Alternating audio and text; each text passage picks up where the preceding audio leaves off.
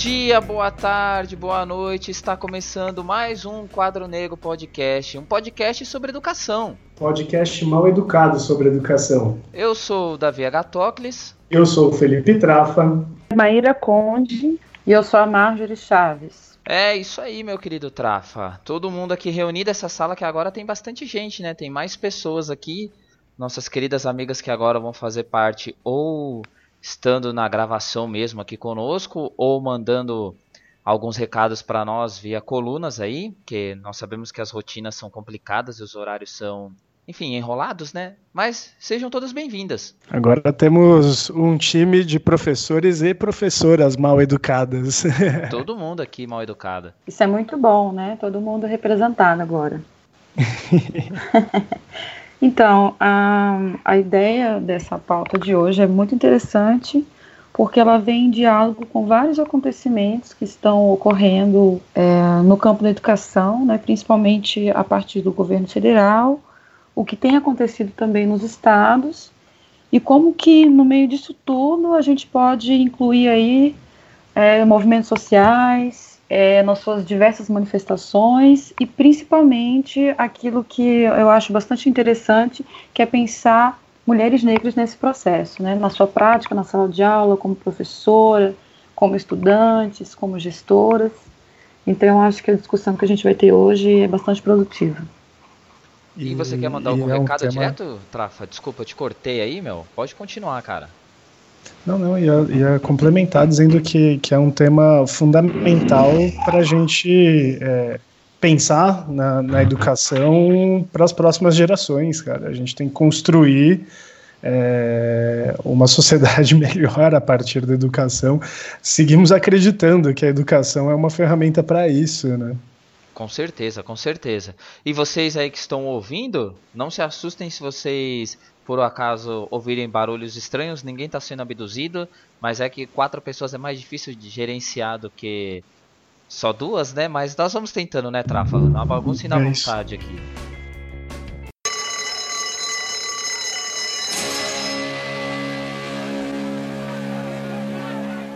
Bom, pessoal, agora a gente está começando aqui então mais uma aula né, no, no, nosso podcast. Hoje com não duas convidadas, mas duas professoras, agora novamente é, a presença da Marjorie, né, que já participou com a gente no episódio 9 sobre a militarização das escolas é, públicas lá em Brasília, né, nesse desgoverno do, do Coiso. E a Maíra, que agora está presente também, a Maíra que é professora de Sociologia aqui da cidade de São Paulo, e ela contribui muito com uma página no, no Facebook, que ela vai apresentar então daqui a pouco. Mas é isso, a nossa aula está começando, espero que seja produtiva para todos. É, Maíra, então antes da gente entrar direto na pauta, eu queria que você falasse um pouquinho sobre o grupo no Facebook. Eu já falei dele algumas vezes aqui, mas agora você é muito melhor que eu aqui. Então fala rapidinho do grupo aí do Face pra galera, quem quiser acessar, como é que é e tal. Manda bala aí. Obrigada pela possibilidade de participar aqui com vocês. É, vou resumir um pouco da história desse grupo, né? Ele começou com um professor daqui do Taboão chamado Augusto, né? E aí eu conheci o grupo, tinha mais ou menos 700 membros, né? e aí eu comecei a contribuir com, com o grupo, vi algumas coisas e tal, é, e a minha participação começou a se tornar cada vez mais constante. E aí o Augusto ele me convidou, né, para que pudesse é, fazer a moderação, né, a administração do grupo junto com ele.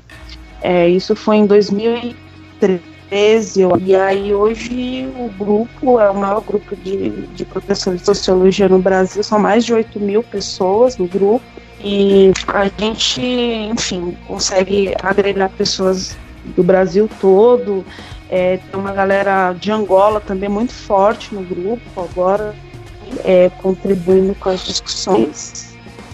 E é isso, aí é só Facebook, professores de sociologia, deve ter uns 10, 15 grupos homônimos, mas esse é o maior, né? São, são mais de 8 mil. A gente está lá contribuindo com as discussões e também com fortalecimento, né? Principalmente nesse momento, é ataque de todo lado, então é, um papel importante que o grupo cumpre. Bom, então é procurar no Facebook lá, né? Professores de Sociologia. Você que está ouvindo aí quiser entrar, pode entrar. E não precisa ser necessariamente professor de Sociologia, né? Pode ser alguém interessado ou que dê outras matérias também, né? Porque acho que o legal do grupo é isso, né? Sim, é, a gente, a gente procura dar uma filtrada e infelizmente a gente tem que deixar o grupo no secreto justamente por conta de, de ataques, por conta de, dessa fantasmagoria do, do Escola Sem Partido, né? É, mas a gente tem professores de várias áreas, inclusive não, não só de humanas, né? É, mas a gente é, procura dar uma filtrada justamente por ser um espaço que a gente quer ter uma maior liberdade discutir, para debater. Se a gente deixar o grupo completamente aberto, é, digamos que a gente corre um risco um pouco maior, né? E tentar moderar as postagens justamente para espaço produtivo, né? Ser mais um grupo de, de debate ou de discussão político partidária. É, não, e, e o grupo realmente é, é, é, muito produtivo, tem postagens muito interessantes. Acho que essa mediação que é feita por vocês, essa moderação que é feita por vocês, torna aquele ambiente um ambiente que eu diria assim muito mais agradável para poder produzir, para fazer perguntas, né, para solicitar material. É uma galera que realmente troca e se ajuda, né? Não é um grupo que tem discussão infrutífera, principalmente ataque político, né? Então é, é um dos melhores grupos que, que eu faço parte e que eu vejo publicações é, de professores. Parabéns, viu, pela página. Ah, legal, tamo junto. Ah, então eu sou Marjorie Chaves, a gente vai estar um pouquinho à distância, mas é bom que é todo lado aqui onde está os, todos os rolês políticos, então a gente fica aí com bastante pauta para discussão. É, e não só isso, né? O, o lugar onde você está já entrou em pauta na semana que a gente está gravando esse podcast com a história do corte de, de verbas, né? Inclusive de um governo extremamente chantagista que está colocando agora que não, que os cortes são para todas as universidades e que se o cenário econômico via reforma da Previdência, que a gente destrinchou ela no programa anterior, se ela for aprovada, os, os, recursos vêm, né? Ou seja, no final das contas é um baita de um governo chantagista, né? E como é que vocês estão vendo isso aí? Com certeza, na verdade foi um impacto muito grande. É, toda a universidade, diversas áreas, inclusive aquelas que não se conversam muito, acabou entrando nesse consenso, né? De, é, da falta de uma análise técnica para colocar a, a Universidade de Brasília nesse rol aí das universidades que vão ter é um déficit, déficit na sua um déficit orçamentário, né? A gente já tem sentido esse movimento, né, de uma é uma ideia de precarização da, da universidade pública. Não é de hoje, a gente percebeu isso desde o do governo Temer e agora encontrou o momento propício para algum tipo de para esse tipo de ação autoritária que é bastante prejudicial numa democracia, né? Então a gente está muito apreensivo, está havendo diversas reuniões, já há toda uma mobilização para atos também, até porque é, a justificativa né, de que a universidade não está produzindo a contento não é verdadeira. A Universidade de Brasília, assim como a UFBA, está entre as melhores do país. A gente tem uma produção científica de excelência. Então, nada justifica a não ser uma perseguição política mesmo, até porque a Universidade de Brasília é um espaço que, é, com todas as suas contradições, ainda mantém uma discussão crítica, é, mantém também uma abertura política, né? Tem uma tradição muito forte de enfrentamento, desde a da ditadura militar e agora também na resistência desde o golpe, enfim, são várias manifestações que acontecem dentro da universidade. E é como a gente diz, é, lá fascista não se cria, então por isso que a gente entende que essa, essa ação ela não foi uma ação simples é, de análise técnica, de forma alguma, ela tem um fundamento ideológico muito forte. É, e não é à toa né, que esse governo vem há meses atacando professores, atacando estudantes né, universitários, é, atacando a própria produção né, das, das universidades.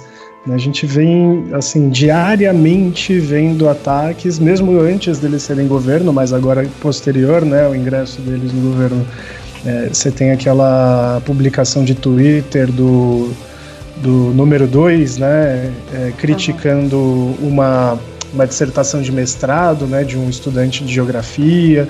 Eles vão fazendo uma série de ataques para legitimar esse tipo de esse tipo de corte, né? Então é, parece que essa é a estratégia mesmo e eles estão fazendo isso nesse momento com a educação, mas provavelmente farão isso em outros âmbitos também. A cultura, né, sofreu também é, isso e também os cortes de, de recursos, né? A gente vai assistindo isso e parece tão óbvio, mas ao mesmo tempo a gente está sempre remando é, a cada fato, a cada caso, a cada situação que eles colocam, a gente reage sem, é, sempre de forma reativa, né? E, e muito cansativo tudo isso, né? É, exatamente. A gente tem sentido que a cada semana que passa, a gente não tem tempo nem de se recuperar de um absurdo que vem outro, né? É. Então, isso é também uma, uma forma desse governo agir, né? Que é, é cansar, né? É minar a nossa, nossa força, nossa. Eu diria nossa até a nossa lucidez. É, Sim, eu, eu, acho que chega nesse nível mesmo. É. Pensando, né, todas essas coisas, eu fiquei, eu fiquei é, vou, já virou um bordão assim. Eu que ouço todos os programas percebi que eu falo muito isso durante, durante as gravações. Que aí eu fiquei pensando, mas é que eu fico mesmo enquanto vocês estão conversando aí. É, que... Mas é isso, nós somos todas pensadoras e pensadores, né? Estamos aqui para isso. Porque quando a gente fez a pauta, a primeira abordagem que a gente pensou para falar do feminismo negro como prática em sala de aula é a ideia do apagamento histórico, né? Vocês não acham que há uma, há uma certa esse viés assim quando eles falam isso, quando eles tomam essas atitudes, é um processo de apagamento também, né? Ali a gente está falando de apagar o, o caráter é, rebelde da, do pensamento, né? De ser incontrolável, de ser o que o pensamento crítico é, principalmente o pensamento crítico que vem das universidades. Eu nem quero ficar aqui falando que, nossa, meu Deus, como as universidades são os lugares mais revolucionários do mundo. Pelo contrário, eu nem acho isso assim. Acho que tem gente lá que é, mas instituições em si elas não são feitas para isso. Mas mesmo assim, é, é, parece que é essa coisa toda, né? A gente vê esse, esse processo de querer apagar mesmo, assim. E, e, como, é, como às vezes é institucional, né? Esse projeto de apagamento, né? E acho que isso se relaciona muito quando a gente fala da ideia da produção negra e principalmente da, da produção da mulher negra, né, na nossa história. Ah, com certeza. A gente já tem é, vivenciado nessa na construção da educação no Brasil, né? As nossas referências desde sempre são referências ocidentais, europeias, brancas. A própria pedagogia ela tem esse formato. Então não é algo novo. Isso não é novo, né? Faz parte também de como a própria sociedade brasileira se constitui e a educação ela acompanha né, esse, esse ritmo. O que a gente está vendo agora é que nesse momento há o que a gente tem chamado, principalmente quem é da história, a, a negação histórica. Né? A negação histórica é algo muito preocupante porque ela não é apenas uma oposição crítica a determinado posicionamento ou determinada crítica histórica, mas ela é justamente a consolidação de um apagamento que já existe, revertendo inclusive até as próprias evidências históricas, históricas, né? Como é o exemplo da ditadura militar, da escravização africana, né? Da, da, da, colonialidade. Enfim, a gente tem aí uma, uma negação histórica de alguns fatos que aconteceram no Brasil, né? Que faz parte de um processo histórico da nossa formação e que começou a emergir agora, né? Desde a, das eleições e agora ela está se consolidando como um fato. E isso é preocupante porque a gente já vinha num processo de tentar é, trazer as nossas identidades dos diversos grupos que formam a população brasileira para a sala de aula, para as nossas práticas. Essa negação histórica, né, que está sendo legitimada a partir do momento que a gente tem é, governantes que colocam isso de uma forma muito evidente, as pessoas se sentem à vontade para concordar, para consolidar essa, essa negação. Então isso é bastante preocupante porque como é que a gente vai educar esses alunos? Qual é a nossa responsabilidade enquanto professoras, professores, né? que estamos atuando aí principalmente né, nas áreas de humanidades, né, considerando a possibilidade de exclusão de disciplinas pensantes, por assim dizer, como a filosofia, como a sociologia. Então eu vejo com bastante preocupação e eu acho que justamente por isso é um momento propício da gente pensar como que a gente vai conseguir agir daqui para frente no sentido de modificar essa realidade, de retardar é, esse avanço da negação histórica. Essa questão do apagamento, como é, como é que a gente viu na história, ou pelo menos como é que a gente nota hoje, né, que houve esse apagamento, por exemplo, do, do negro na nossa história, né? Quais são os sinais mais claros desse apagamento hoje? Porque nós não vamos ficar aqui teorizando se houve apagamento ou não. A gente já chega à conclusão que houve esse apagamento. Como é que ele ocorreu? Então, a gente tem, primeiro, a forma como a gente aprende é, algumas disciplinas. No caso da história, da geografia, a, a própria sociologia, a gente, quando estuda a história do, do negro no Brasil, né, ou questões relativas à população negra é sempre para um viés relativo à colonização, à escravização, ou quando a gente contemporaneamente faz um estudo, por exemplo, que se refere às Áfricas, é sempre a partir da miséria, da doença. Então, é uma história de, não só de apagamento, de não mostrar outras possibilidades de sujeitos históricos, mas também é uma construção estereotipada desses lugares, né? A partir do momento em que um aluno ele vai para a escola e ele só vê alguma história relativa a ele como uma história de derrota, é, de subjugo, então não tem como a gente levar uma juventude é, e crianças a constituir é, identidades negras positivas. Então é a partir disso daí.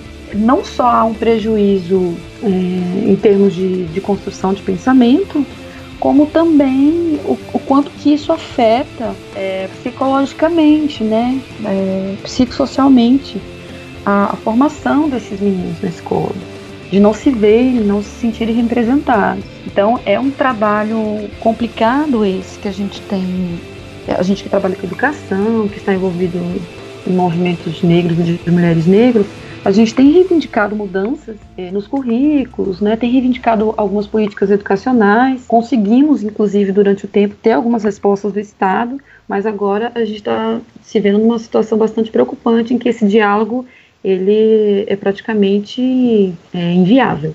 E se a gente fala de, do apagamento do negro, né, a mulher negra, então é pior ainda, né? Porque se a gente pensar da mulher branca, a gente já quase não tem a mulher branca na história, né? E ó que a mulher branca ela tem vários privilégios em alguns aspectos ali, né, com o passar do tempo, assim. A mulher negra pior ainda, né? Ela não existe na história, né? Não existe, na, não na história, na filosofia, na matemática, na física, não tem, né? E na universidade também, porque a gente já conversou sobre isso, né? Nós que fizemos ciências sociais na PUC, Trafani e eu, a gente não teve currículo de, de autoras negras. Cara, eu tentando, tentando fazer assim, um levantamento para uma aula que eu tinha preparado né, para um curso, um mini curso né, que a gente criou lá sobre feminismo e sobre mulheres. E, cara, foi muito trabalhoso conseguir é, levantar essas informações, é, apresentar para os alunos é, na história da filosofia, enfim, autoras, né, mulheres é, é algo que é chegando no século, no, no, final do século XIX, início do século XX, que a gente começa a ter é, uma presença, né, que, que, começa a surgir.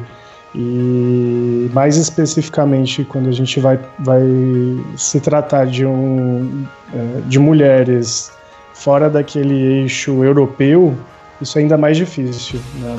Ah, com certeza. Eu até tenho comentado muito assim nos últimos tempos que esse acesso à produção de mulheres negras no Brasil é muito recente. É, não significa que as mulheres negras não estivessem produzindo, mas essa produção ela não tinha um alcance. Na verdade, ainda continua não tendo, justamente porque não está nos currículos. Então, a gente tem um acesso a partir de disciplinas específicas. É, eu vou dar o um exemplo da que eu oferto lá na, na UNB, né, como voluntária. Eu não sou professora efetiva da UNB, mas eu tenho uma contribuição lá. Uma disciplina chamada Teoria Política Feminista. E essa disciplina ela é do Instituto de, de Ciência Política Historicamente, ela vem sendo ofertada já há alguns semestres, mas com autoras brancas. ou seja, as mulheres brancas já estão lidas, porque essa disciplina é uma disciplina obrigatória, ela não é optativa. E aí eu recebi um convite de, de um grupo de estudantes e coordenadores para ofertar essa disciplina e eu achei uma oportunidade interessante para fazer uma, uma inversão de lugar. Então a disciplina ela é constituída por diferentes unidades, ou seja, é, diversos assuntos, mas são apenas autoras negras que são abordadas. Então é uma, uma inversão que eu achei importante fazer, mostrar que a gente tem produção, mostrar que elas são passíveis de estar em qualquer disciplina no campo da, de humanas e não só de humanas também, o pessoal da psicologia, o pessoal da saúde também tem abordagem para essas leituras. Tem sido uma experiência bastante interessante para as alunas e alunos que resolvem fazer a disciplina. Mas é algo assim que só funciona a partir da nossa mobilização, de quem está no engajamento e que se propõe, como no meu caso, me propus como voluntário ofertar essa disciplina está sendo muito bom. Mas é um prejuízo para mim também, né? Porque é uma demanda tempo, demanda é, uma dedicação e eu não tenho um retorno por isso. Então a gente vai na, na luta mesmo, pelo aquilo que acredita. É, dizer, o retorno, na verdade, é, é, conseguir disseminar, ampliar essa, essa base de conhecimento, principalmente dos, dos interessados, né? É, o nosso retorno, nesse caso, é, um, é de um ganho, digamos por disseminar o conhecimento, não necessariamente aquilo que a gente é, precisa, né, que também é um retorno financeiro, né, por uma aula preparada, por um tempo né, despendido para isso. E isso para gente, para as mulheres negras, é muito mais complicado. Com certeza. Porque nós não somos representativas na universidade. Então a gente percebe que até essa trajetória para adentrar a universidade com legitimidade, dando aula, é muito difícil. É muito difícil. É um percurso bastante é, dificultado pela forma como o racismo institucional se coloca, inclusive no espaço acadêmico. É, eu, eu, diria que o, que o espaço acadêmico não está não tá livre né, desse, desse racismo, seja o racismo institucional, né, dizer, é, da própria, das próprias instituições, e de um racismo, enfim, que está estruturado na nossa sociedade. Né? E eu acho que é, chegamos num ponto que não dá mais para a gente se recusar ao engajamento com certeza. É, lembro que algum tempo atrás havia uma, mais ou menos uma separação entre é, professores é, e professoras negros que eram engajados e também acadêmicos e aqueles professores negros que eram só acadêmicos.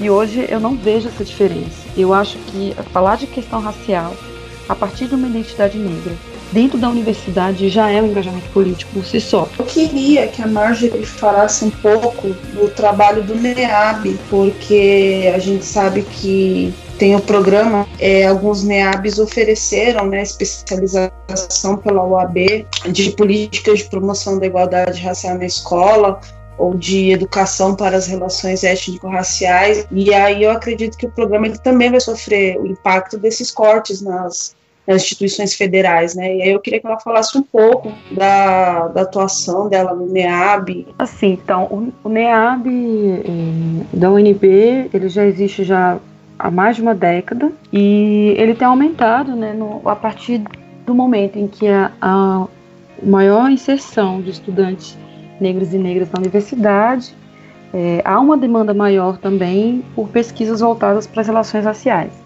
Isso tem sido interessante a gente percebe que há uma rede, a gente tem o, o, o CONEAB, né, que é uma rede de NEABs, e hoje a gente já tem núcleos de estudos afro-brasileiros e indígenas em todo o território nacional. Então, esse é um levantamento que a BPN, a Associação Brasileira de Pesquisadores Negros, já tem. Então, é, é interessante que a gente mantenha essa rede justamente para discutir como que serão as políticas educacionais daqui para frente. A gente tem ainda, no caso da implementação né, da, do artigo 26A da LDB, né, que foi alterada aí pela Lei 10.639 e que propõe a obrigatoriedade do estudo da história cultural afro-brasileira e africana no ensino fundamental e médio. Então a gente já estava acompanhando como é que vinha essa transformação no decorrer dos anos. Se houve mudança nos currículos, nas práticas escolares, nos projetos político-pedagógicos. E agora, toda essa discussão em torno é, desses apagamentos históricos, ou o próprio enfraquecimento da, da CEPIR, né, da Secretaria Especial de Promoção da Igualdade Racial, é, há uma preocupação em como que essas políticas voltadas para a educação elas vão vão ficar, né? Qual que será aí é, o destino dessa conquista histórica que foi tão importante nos últimos anos, se a gente for pensar, por exemplo, as ações afirmativas, em especial a política de cotas raciais. Tem uma questão que é importante também, uma política que também já sofreu impacto, que é, é o Programa Nacional da Biblioteca da Escola, né? Então, assim, é, essas obras elas não estão chegando, então parece que tem todo um, um uma articulação para que a lei ela não, não seja cumprida, tanto a 10.639 quanto a 11.645, parece que é, há toda uma articulação para que realmente haja esse, esse é, enfraquecimento né, dessas políticas e que corroboram com, com tudo que a Marjorie estava dizendo. De todo esse debate que tem sobre a questão né, das políticas é, públicas da história negra, é, a gente percebe que muitas vezes das questões negras que entram na escola, ela vem via movimento social. Porque se a gente pegar como a, a principalmente a mulher negra, né, ela tem tantas lutas para chegar no posto simples ali, básico, de ser uma mulher que pode lecionar numa escola, porque a gente tem, sim, muitas mulheres negras lecionando na escola, mas muitas mulheres negras que não se veem como mulheres negras ocupando um espaço, né? Porque essas próprias mulheres são frutos de uma sociedade que negou a negritude delas, né?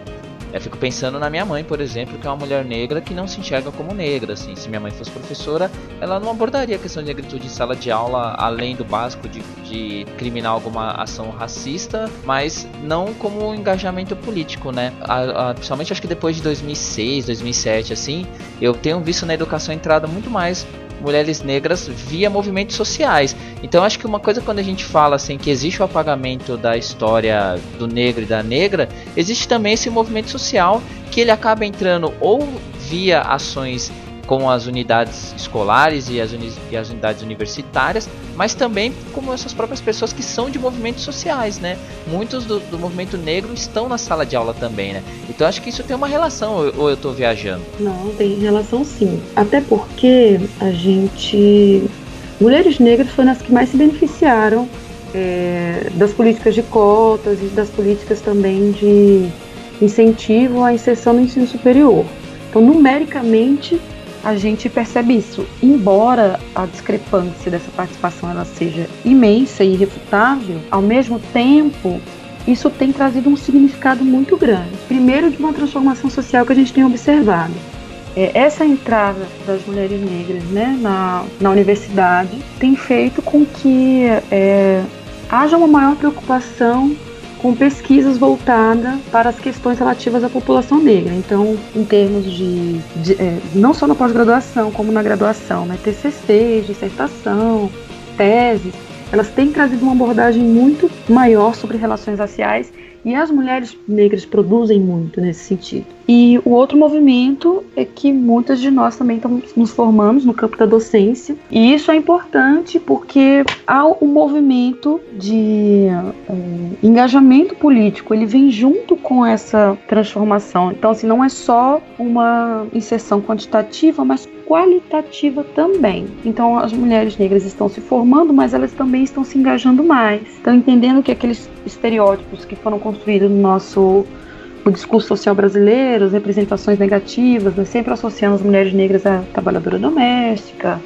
né, aquela que é apta para o trabalho braçal. São alguns estereótipos muito relativos à ocupação do, do, trabalho e que tem sido desconstruído pelas mulheres negras. Elas aparecem mais como advogadas, como médicas, como psicólogas. E isso traz uma transformação da própria sociedade. É só se você observar, por exemplo, a questão do cabelo crespo. Como que as mulheres têm assumido esse cabelo crespo nos últimos cinco anos. Eu não estou falando nem de dez anos, estou falando de cinco anos. A gente conseguiu mudar, por exemplo, a indústria cosmética.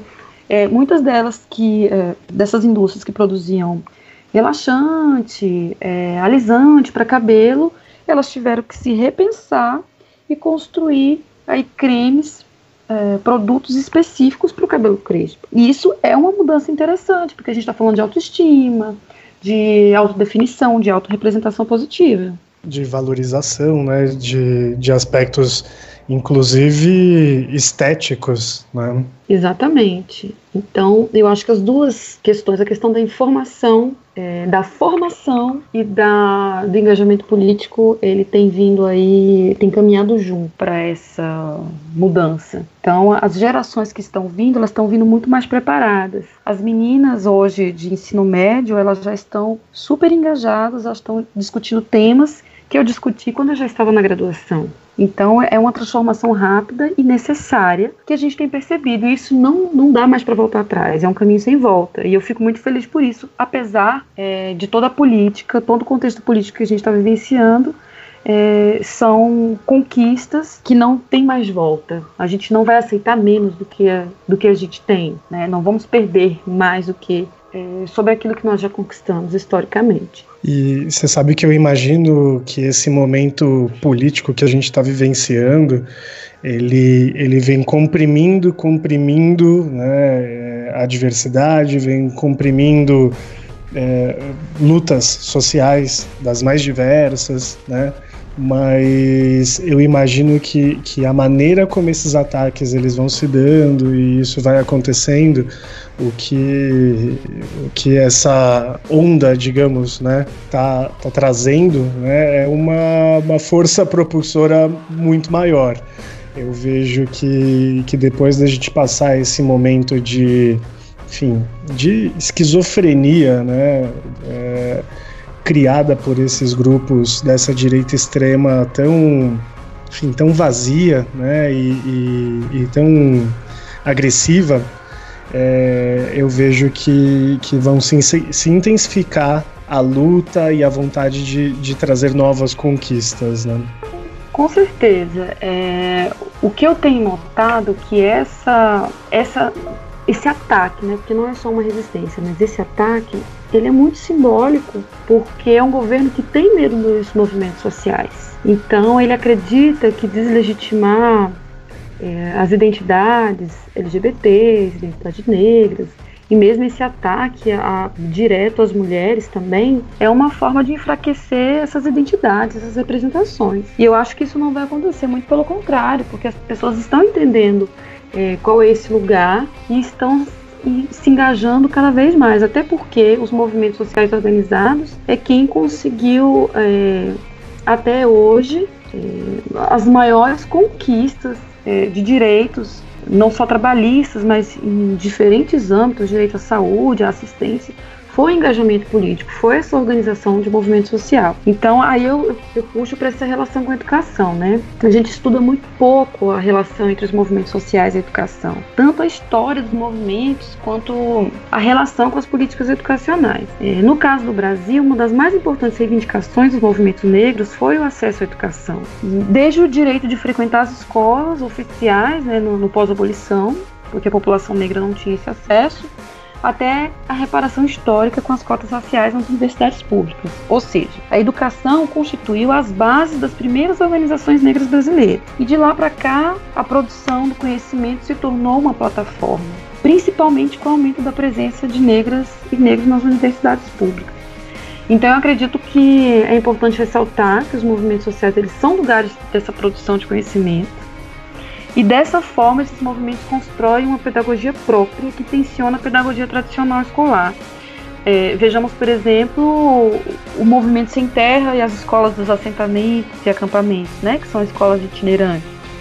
E aí a gente pode lembrar também de que organizações negras, como a Frente Negra Brasileira, na década de 30, é, oferecia alfabetização como alternativa às dificuldades de acesso é, às escolas oficiais da época e também pela necessidade de se constituir um projeto educacional pensado a partir da cultura negra, a partir da perspectiva negra, que é completamente diferente. Nossa, isso é muito bacana, Manjur. Acho que é, pensar como é, essa os movimentos sociais estão produzindo é, a partir das suas lutas, mas também a partir da sua produção, enfim, acadêmica, né?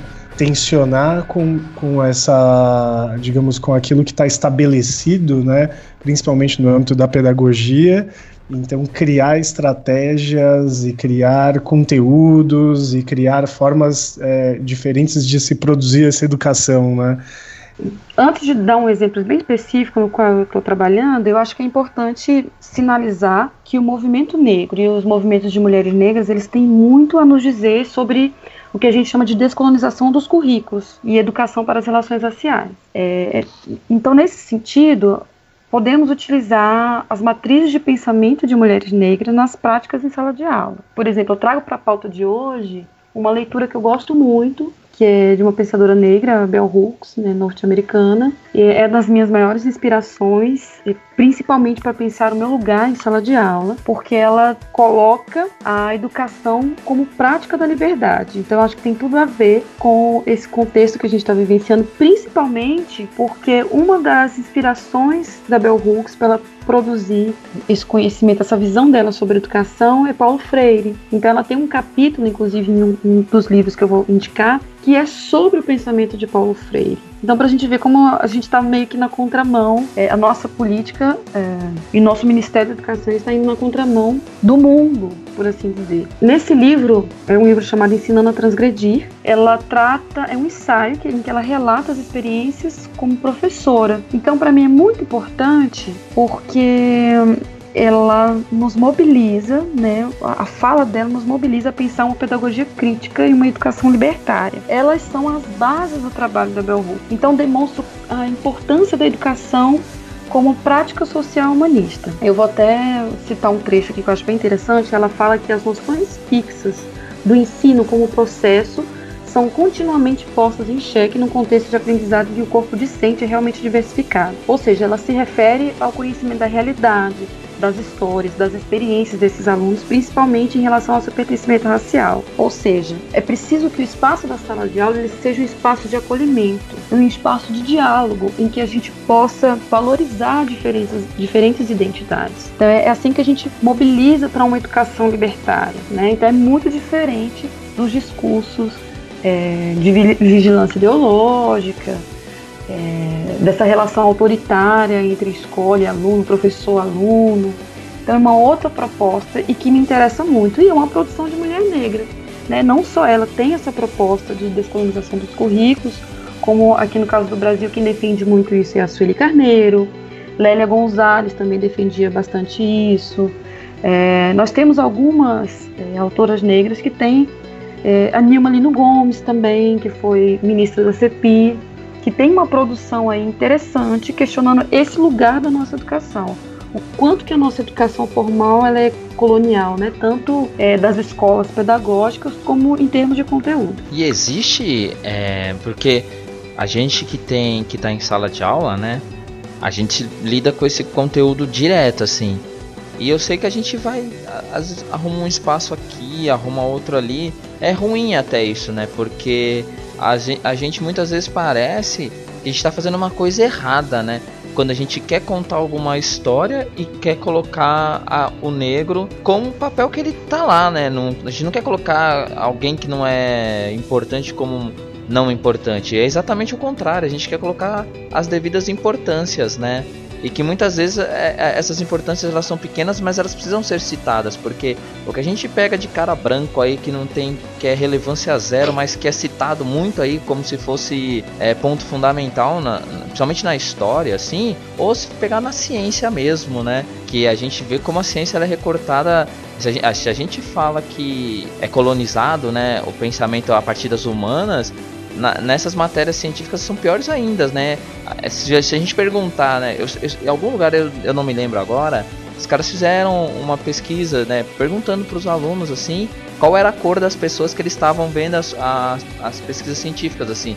E nenhum falava negro. Todo mundo falava que era branco ou asiático, né? E há aquele mito, por exemplo, do asiático bom em, em, em, produção científica, né, que também é um outro estereótipo bizarro, é, ou a questão da, da produção branca.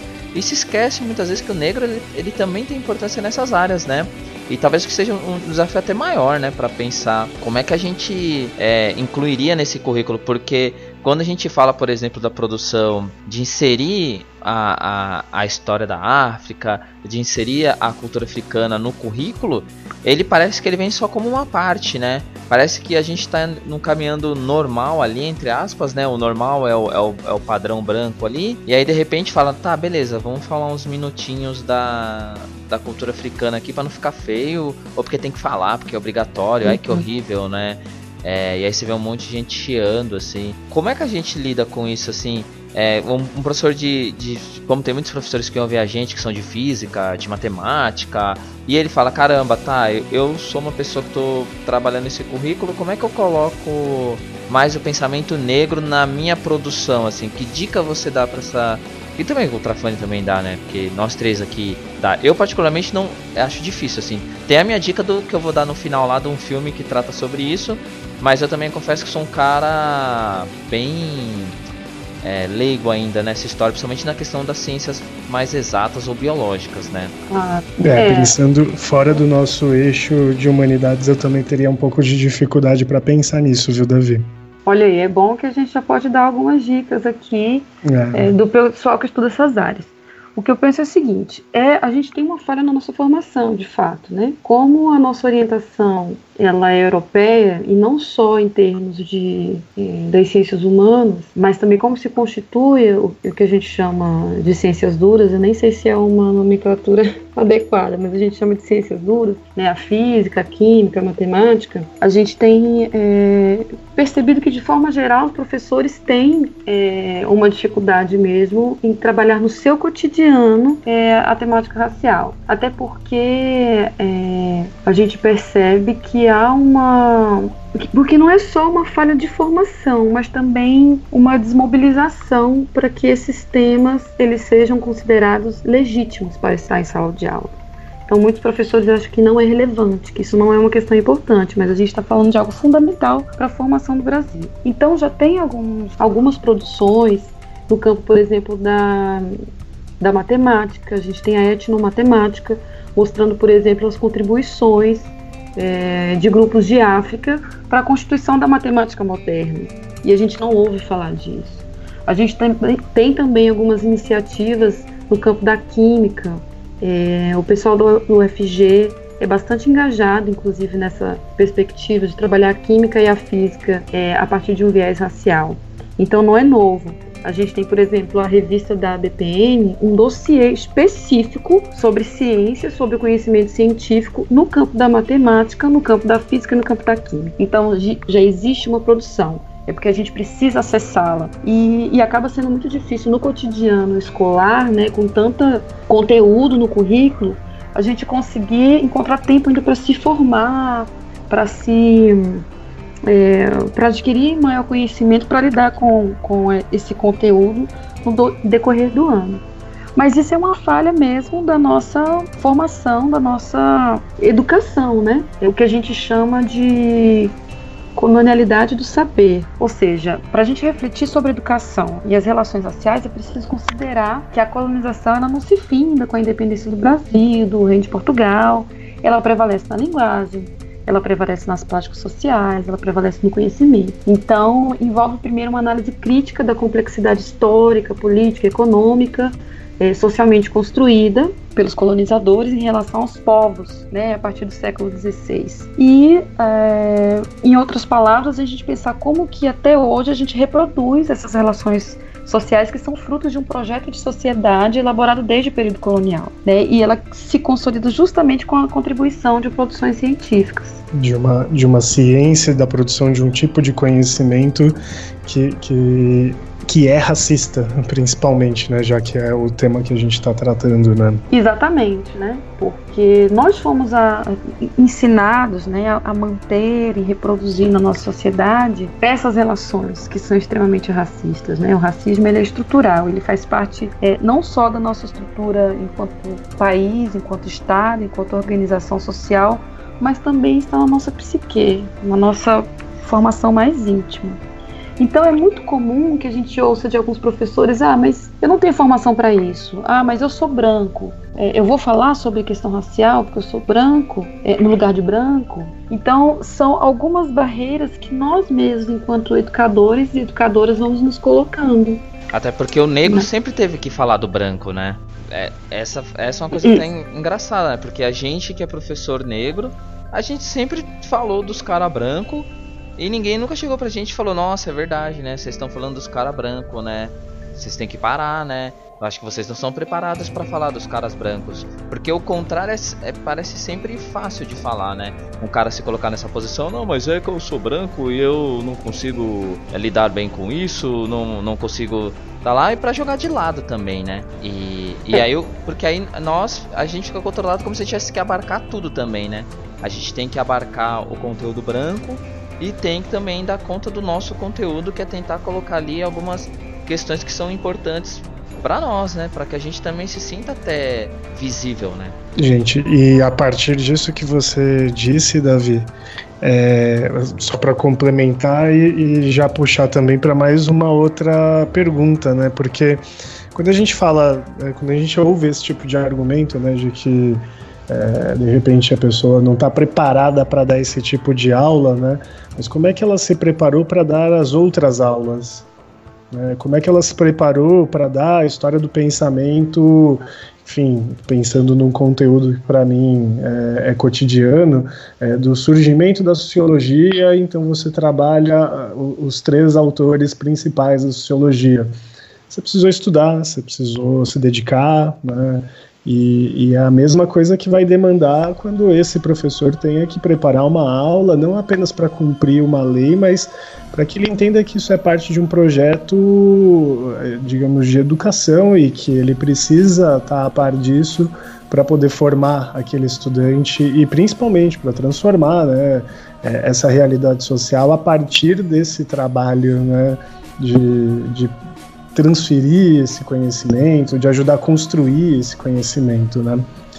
É, Marjorie, eu ia, eu ia tentar relacionar isso, né, como uma pergunta, porque a gente também está pensando aqui no, no, papel da mulher, né, dentro de tudo isso e da mulher negra, fundamentalmente.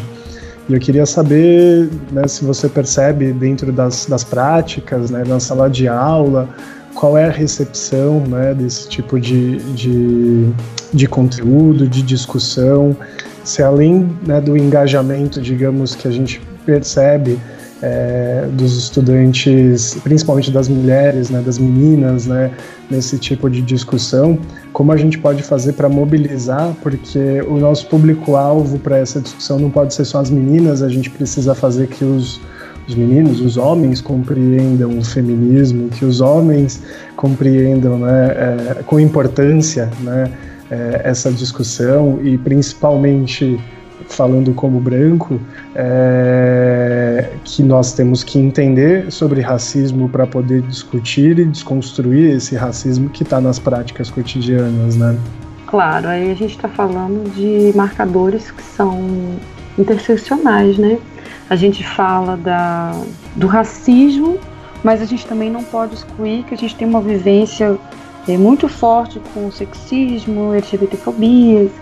Então, tudo isso faz parte da nossa experiência enquanto seres humanos. Então, não tem como negar ou colocar uma mais importante do que a outra. Acho que elas todas estão imbricadas.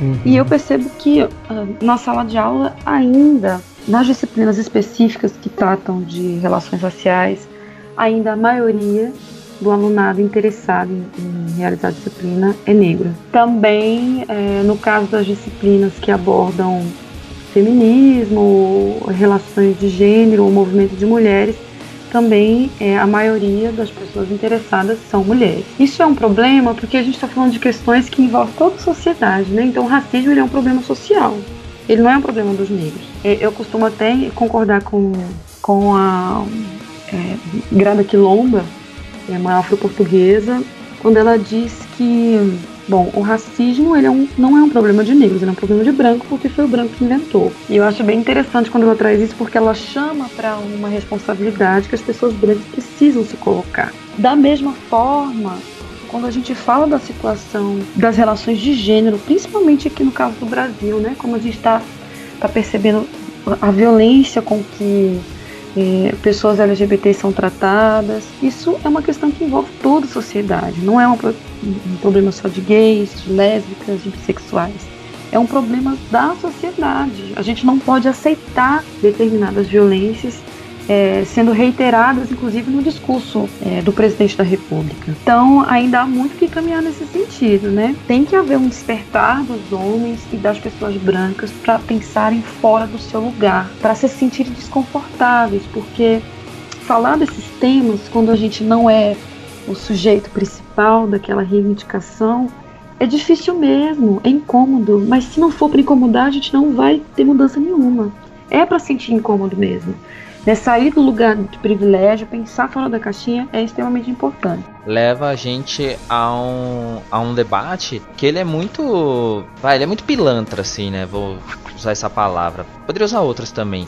Mas acho que essa. Acho que resume mais, assim, porque fica parecendo meio pilantragem, porque assim, a pessoa sabe qual que é o verdadeiro foco do debate, mas não pensa nisso, assim. Quando a gente fala, por exemplo, ah, vamos preparar um currículo para uma matéria.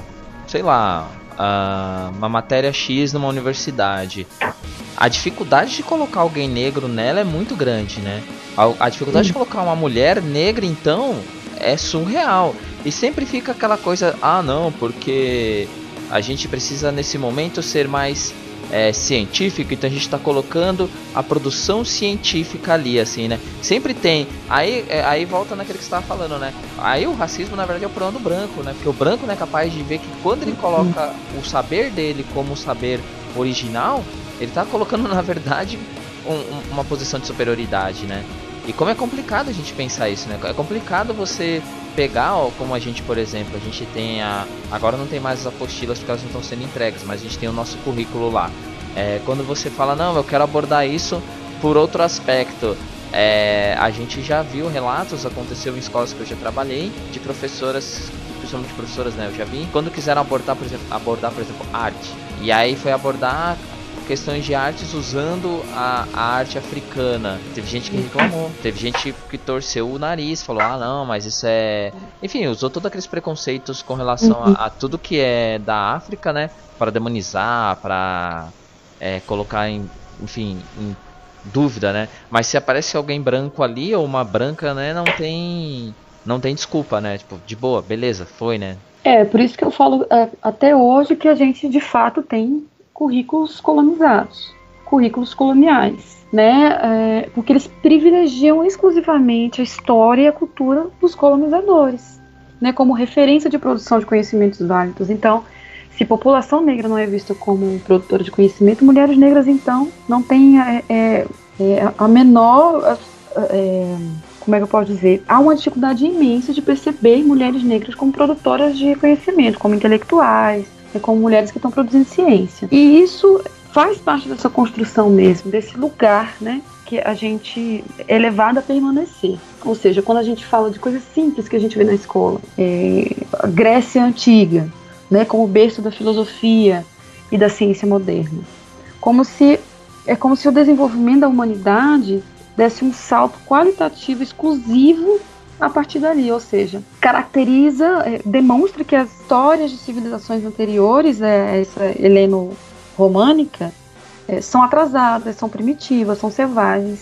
Então isso está incrustado na nossa formação, né? ou seja, a gente vê as, essas civilizações ameríndias e da antiguidade africana, africana como incapazes de produzir filosofias e ciências. Tanto que a gente tem um campo muito é, recente em termos de é, amplitude, que é a filosofia africana. E é um campo lindo. É interessante quando a gente vê, por exemplo, a, a filosofia iorubá falando dos orixás, é, dessas representações. É, ela tem tanta validade quando a gente pensar na, na, na, mitologia grega. Mas a gente foi ensinado a ver a história apenas por um viés, e é o viés do colonizador. E assim permanece é essa revolução dos currículos que a gente ainda não conseguiu fazer. E, e a gente tem a gente tem essa possibilidade. Você consegue ver? Eu sei que tá difícil ver alguma coisa, né, com esse estrume que tá lá, né, mas será que seria possível a gente conseguir pensar um, um, um currículo que não fosse assim, porque, né, pô, essa questão do, da, da filosofia africana, né, que se a gente falar da mitologia grega, pô, é legal, beleza, tem filme e tem um monte de coisa, e é legal, que é bacana. Aí vai falar dos orixá, não, não pode, que é macumba, é, tá errado, é, sabe? Será que seria possível isso? Eu acho que sim, e eu vou te falar, quem tem o poder de fazer isso é movimento social, é, são estudantes organizados, porque eu percebo isso no próprio contexto da Universidade de Brasília.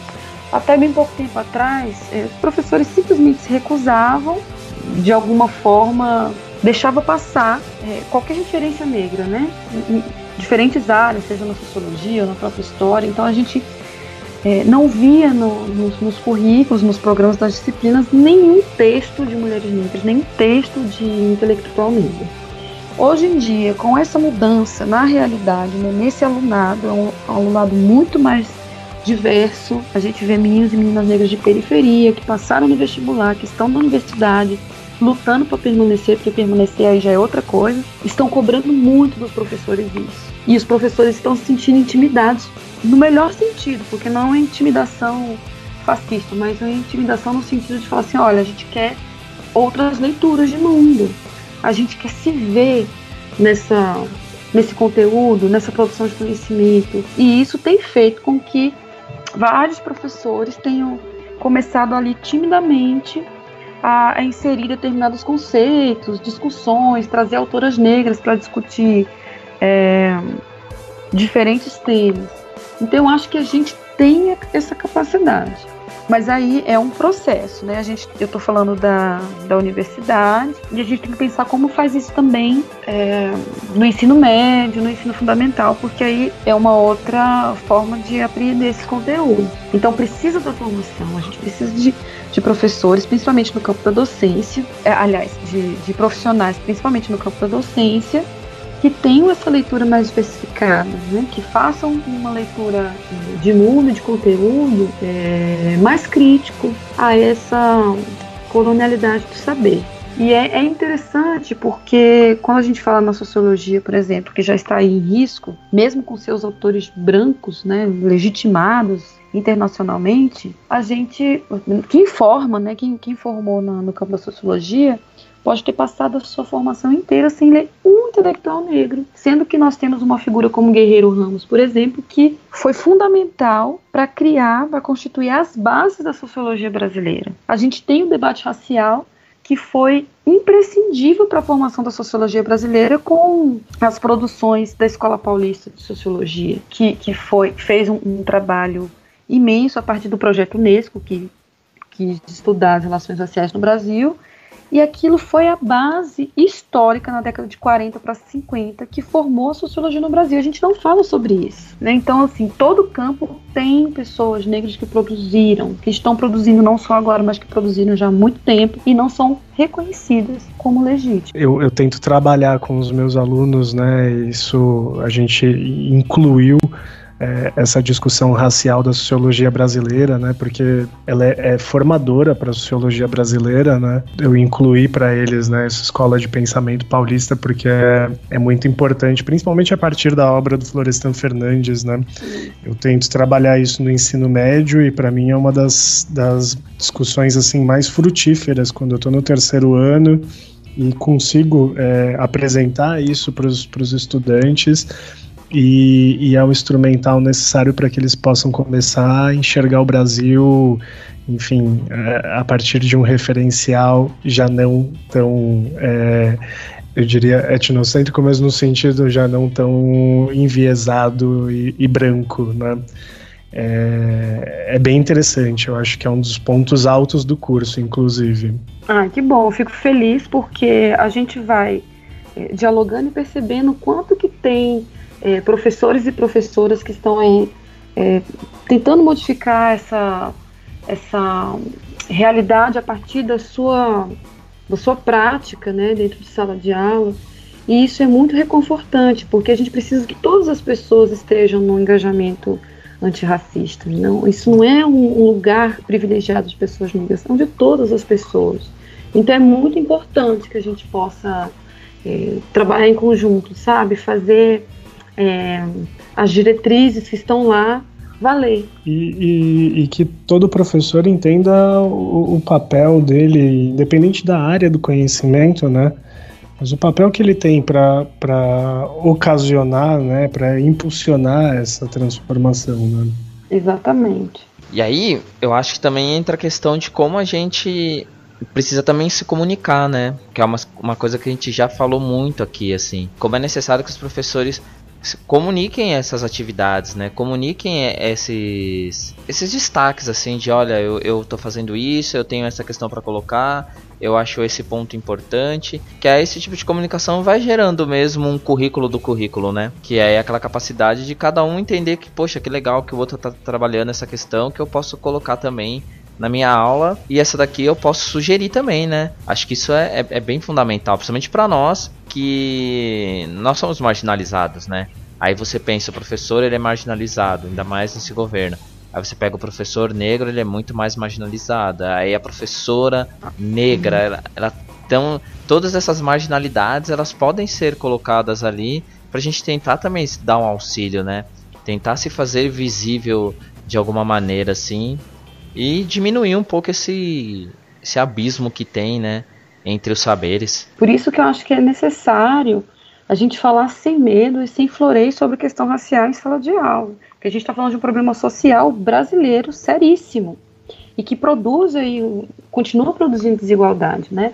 E não é preciso ser uma professora negra para isso. Nós estamos falando de uma questão que afeta toda a sociedade de forma óbvia e que há, de, de fato, uma discrepância quando a gente olha os números. Por exemplo, aqui no caso do, do DF, né, o que, que explica nós sermos a maioria da população, né, os negros representam 56, é, pouco mais de 56% da população do Distrito Federal, e apenas 2% de professores da UNB, que é a única universidade federal da região, universidade pública, né? Então significa que há mudanças que precisam ser feitas e a gente precisa ter consciência disso, né, enquanto formadores de pessoas, né? A gente tem uma, um alunado que ainda é muito, que ainda vivencia muito sofrimento em termos da, da sua autoestima, por conta do racismo e principalmente sobre essa desigualdade que o racismo ele produz. Muitas vezes professores é, de escolas públicas não tem, não estimulam é, esses meninos e meninas a serem mais, né? Eles entram ali naquele cotidiano escolar, meio que se vê como uma classe média que não precisa mais se mobilizar, e nisso vai transformando a sala de aula em espaço de reprodução desse racismo. E é isso que a gente não pode deixar acontecer, né? A gente precisa, o aluno ele precisa estar na escola e se ver, né? ele precisa construir uma identidade nesse espaço escolar. E qual que é a identidade que esses alunos estão construindo no lugar onde a gente atua, onde a gente trabalha. Né? É essa reflexão que a gente precisa fazer. Ô Marjorie, tem uma coisa assim, né? Quando você estava falando do, do DF, né? De Brasília, como a gente não usa muito o DF para falar. Né? que é engraçado isso, né? A questão da visibilidade, assim. A gente, quando vê Brasília, só vê branco. Porque a gente só, uhum. vê, cara, a gente só vê cara branco da política, assim. É, e é engraçado pensar essas coisas, né? Como, como a gente não vê, né? O, o, o negro, assim. Aí, em São Paulo, é claro, você vai falar São Paulo, como São Paulo aparece de várias outras maneiras na mídia, né? Há, inclusive, um problema, né? Porque se concentra muitas vezes é, as coisas aqui em São Paulo. É, você acaba vendo a, a, produção negra em várias esferas, né? Mas é engraçado quando você uhum. fala do, do, número de negros no DF, porque se a gente perguntar, a gente vai achar que só tem branco em Brasília, né?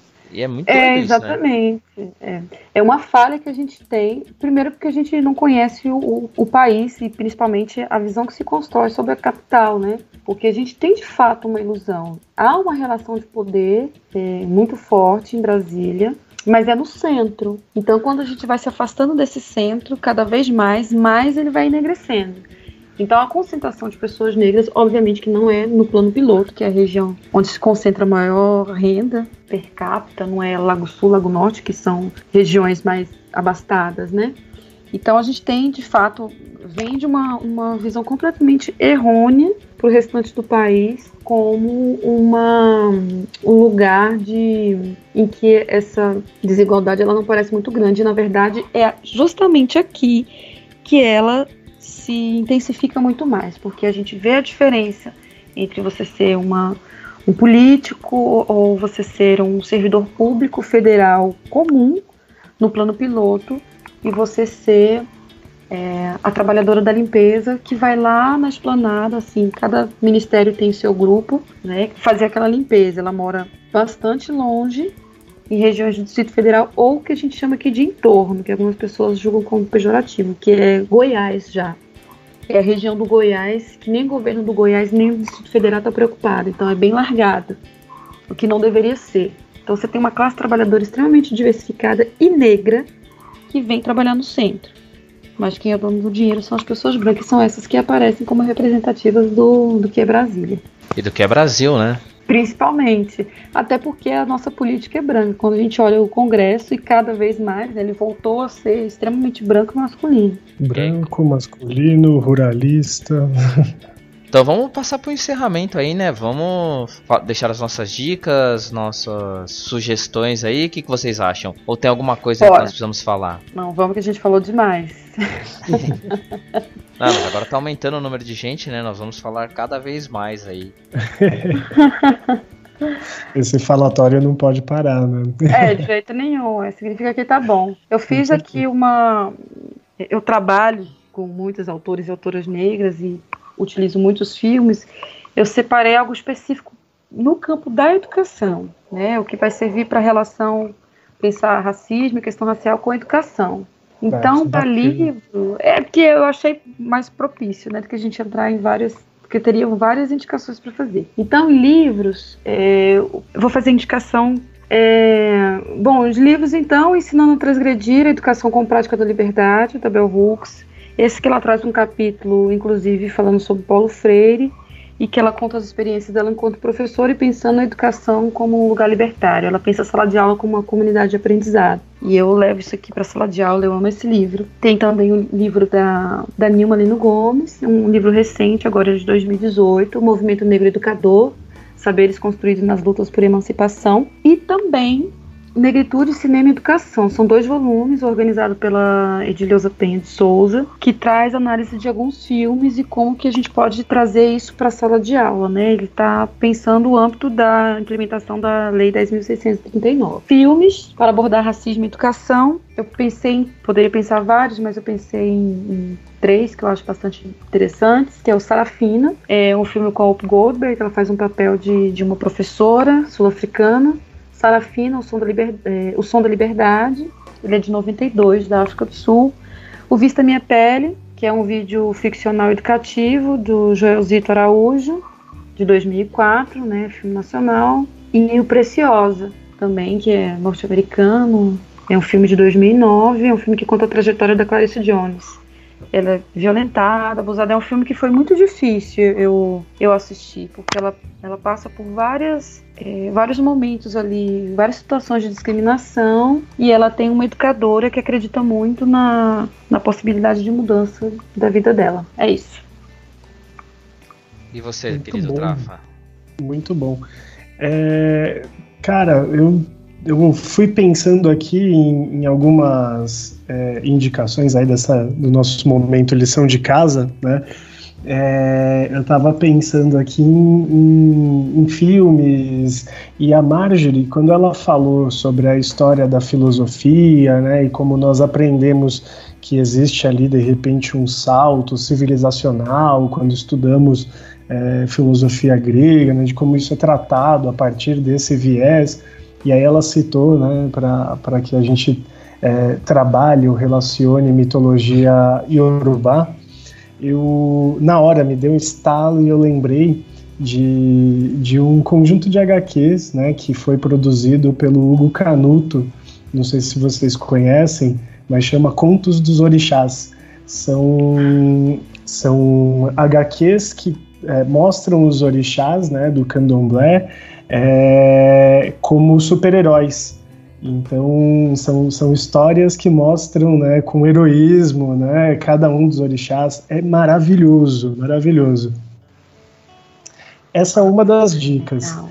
É, a outra das dicas, eu. E sobre filme, eu tinha pensado em um filme que É, eu assisti ele já faz algum tempo, mas eu achei ele maravilhoso. Enfim, ele não é necessariamente algo que mostra uma trajetória na educação, mas eu acho que é, é tão inspiradora que eu acho que serve para que a gente pense em outras formas de educar também, né? Que é o filme, é o, o filme ele se intitula a partir de uma pergunta, né? Que é What Happened Miss Simone, né? Que é o, o filme da, da é um documentário sobre a Nina Simone que mostra, apresenta muito da luta dela é, pela conquista dos direitos civis naquele período nos Estados Unidos, é, mostra a superação dela com relação ao transtorno de, de, bipolaridade e ela retorna aos palcos depois disso, apesar de toda a dificuldade, né? E além de tudo tem registros musicais, né, de apresentações que são históricas. É, então eu colocaria isso como uma das indicações é, musicais, né, para filme. A minha primeira dica, ele é um filme que é um filme brasileiro e que se passa no Distrito Federal, que é o Branco Sai, Preto Fica. Né? Uhum. Que é um filme de ficção científica, né? Do Adirley, Adirley Queiroz, de 2014. E eu acho muito legal porque, primeiro, essa coisa da ficção, né? E aí eu também recomendo que, falando de ficção, que tem um autor, né? Que, chama, que é Ale Santos, que no Twitter ele é, é o Savage Fiction. É isso mesmo? Eu nem eu não lembro agora. Eu vou colocar na, na no feed aí, vocês vão ter o Twitter dele, porque eu não lembro agora se é Savage Fiction mesmo o Twitter dele. Mas é o Ale Santos que escreve uns textos pro Intercept também.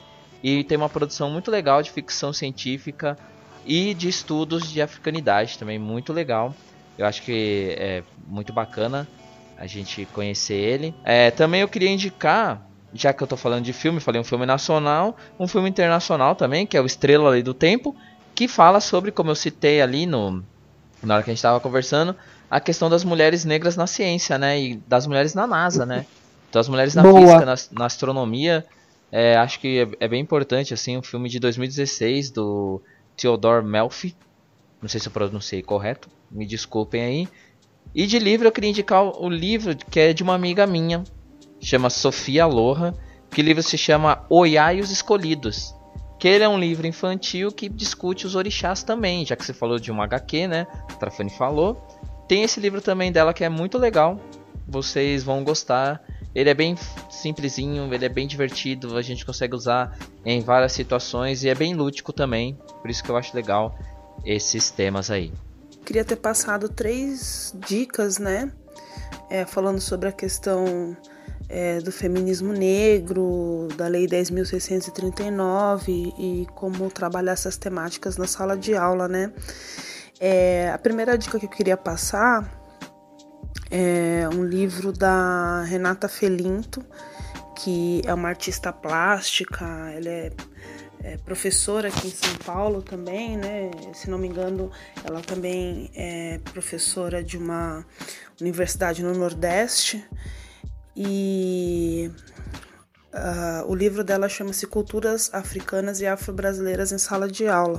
É um livro que faz parte do Programa Nacional da Biblioteca da Escola, né? Então é um livro que qualquer professor tem acesso se a escola tiver uma biblioteca minimamente organizada, né? E é muito legal porque ela escreve esse livro é, com base em, enfim, algumas experiências que ela teve no Museu Afro Brasil também pensando o acervo, né, que eles têm lá. E é um livro que ele discute inúmeras possibilidades que vão assim desde escravidão, a questão, questão do, da memória e do imaginário, as questões relacionadas à identidade, né? É, enfim, é um livro bem bacana. Então essa é a minha primeira dica.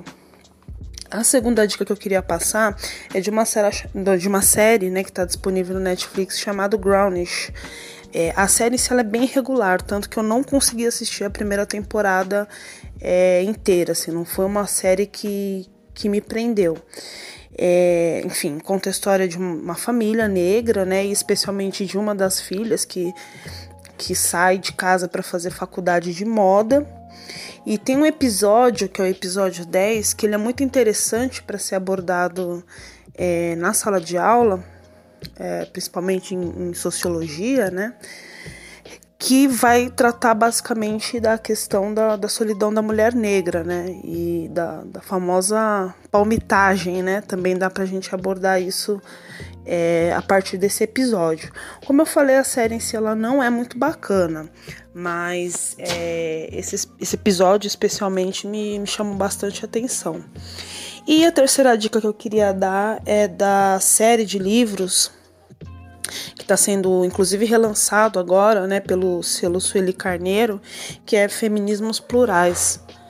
E essa, essa série de livros é, eu acho interessante para trabalhar, primeiro, porque ele discute os assuntos de maneira bastante didática, e segundo, que são assuntos que principalmente a galerinha que é mais ativa nas redes sociais é, tem discutido muito, que é a questão é, do abolicionismo penal, a questão do empoderamento, o que é lugar de fala, o que é interseccionalidade, é, as especificidades do feminismo negro, porque tem muito aquele questionamento: por que, que tem que ter o feminismo negro, né? Por que, que não pode ser o feminismo apenas?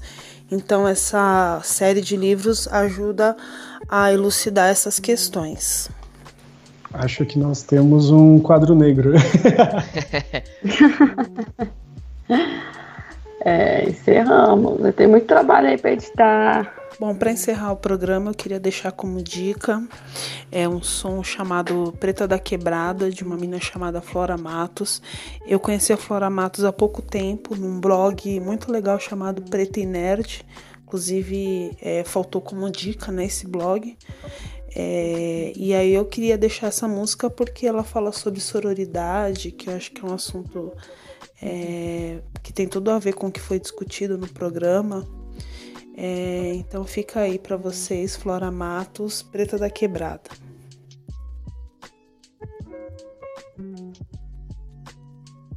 Se você não liga, não entendeu nada, vou resolver o problema dessa mina machucada. Se você não liga, não entendeu nada. Vou resolver o problema dela essa madrugada. Se você não liga, não entendeu nada. Vou resolver o problema dessa mina machucada. Se você não liga, não entendeu nada. Vou resolver o problema dela essa madrugada. Vou dar um doce pra ela. Trouxe uma cocada pra ela comer sempre que se lembra desse cara. Trouxe um colar pra ela colar de prata Pra ela lembrar de mim toda vez que for na balada Julgue o livro pela capa Eu sei que ela é mó gata Mas sinto em dizer que isso não significa nada Não fique em casa parada Olha pra sua cara, hora de se lembrar que só seu amor próprio sara. Se ele deu mancada, dá uma segurada.